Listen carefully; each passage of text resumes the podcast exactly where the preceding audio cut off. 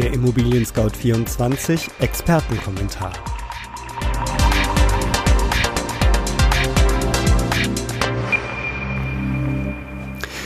Hallo, mein Name ist Andreas Böhm und ich begrüße Sie recht herzlich zur Mai-Ausgabe unseres Kommentars, der sich mit der Preisentwicklung von Immobilien im Jahr 2020 beschäftigt. Dieser Podcast eignet sich insbesondere für Immobilienbesitzer, die sich informieren wollen, wie sich der Wert der eigenen Immobilie entwickelt, oder auch für alle, die sich fragen, ob es sich lohnt, jetzt eine Immobilie zu verkaufen oder auch zu kaufen. Im Mai fragen wir uns, wohin treibt Corona die Preise? Werbung bei mir im Studio ist heute Tracy Griesbach aus dem Marketing-Team von ImmoScout24 für die privaten Immobilienverkäufer. Tracy, du kümmerst dich bei uns darum, dass Immobilienverkäufer entspannt und sicher verkaufen können. Was ist denn die wichtigste Frage, die man sich dabei am Anfang stellt?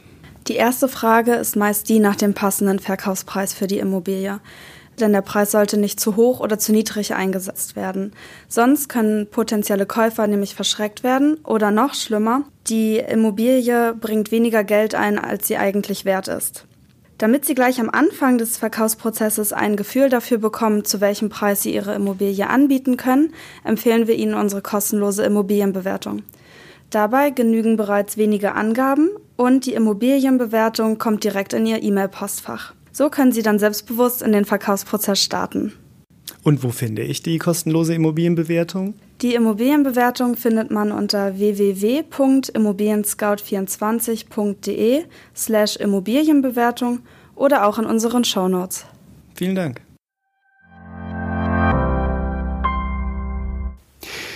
Die Maklervereinigung Immobilienverband Deutschland IVD hat beobachtet, dass sich die Nachfrage in den letzten Wochen ein wenig reduziert hat. Die Preise lasse dies allerdings kalt. Der Münchner Makler Christoph Müller-Brandt erläutert, wo es früher 50 Kaufinteressenten gab, gibt es jetzt 20. Am Ende kann das Objekt aber nur einer kaufen. Bevor die Preise sinken, steigt die Nachfrage wahrscheinlich bereits wieder.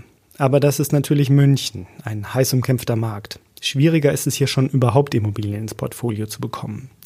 Stefan Kippes, der Leiter des IVD Marktforschungsinstituts, ließ bei der Frühjahrspressekonferenz dann Zahlen sprechen. Sie sind allerdings wohlgemerkt noch aus den seligen Zeiten, bevor das Coronavirus die Wirtschaft lahmlegte. Deshalb sind sie auch so gut wie eh und je. Der Preis für eine Eigentumswohnung im Bestand und mit gutem Wohnwert stieg im Vergleich zum Vorjahr um 7,6 Prozent. Im Zehn-Jahres-Zeitraum vervielfältigte sich dieser Wert auf das 2,7-fache. Ins gleiche Horn stößt auch der Immobilienprojektentwickler Project Investment, der in seiner Marktanalyse für das erste Quartal 2020 keinerlei Effekte der Pandemie auf sein Geschäft sah. Zumindest bis Ende März hatte das Coronavirus bei vielen Neubauprojekten in den Metropolregionen offenbar nur geringe Relevanz. In der Statistik des Unternehmens dominiert München, allerdings nicht mit dem größten Preiswachstum, sondern mit den höchsten Durchschnittspreisen. 10.603 Euro kostet der Quadratmeter an der Isar. Das sind 10,6 Prozent mehr als im vorherigen Quartal. Besser beim Preiswachstum schneiden Hamburg mit plus 11 Prozent und Köln mit plus 11,9 Prozent ab. Doch wie wird es im April, Mai und Juni aussehen? IVD-Marktforscher Stefan Kippes zeigt sich bei seiner Zukunftsprognose vorsichtig. Es gebe zwei gegenläufige Bewegungen, die den Immobilienmarkt und seine Preise beeinflussen. Gute Zeichen, schlechte Zeichen also. Einerseits könnte sich die Nachfrage abschwächen, weil immer mehr Menschen in Kurzarbeit oder gar Arbeitslosigkeit gedrängt werden.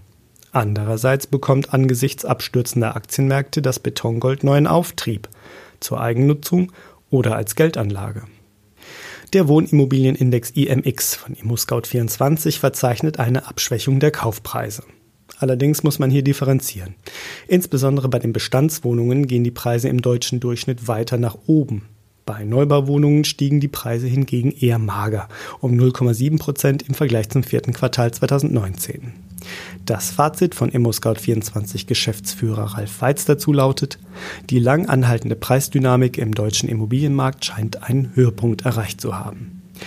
Damit sind wir am Ende des ImmoScout24 Podcasts zur Preisentwicklung von Immobilien 2020. Haben Sie Fragen an uns, Lob, Anregungen oder Kritik? Dann freuen wir uns über eine E-Mail an podcast.scout24.com. Wenn Ihnen unser Podcast gefällt, hinterlassen Sie uns eine Bewertung und abonnieren Sie unseren Kanal. Vielen Dank fürs Zuschauen, bis zum nächsten Mal und bleiben Sie gesund.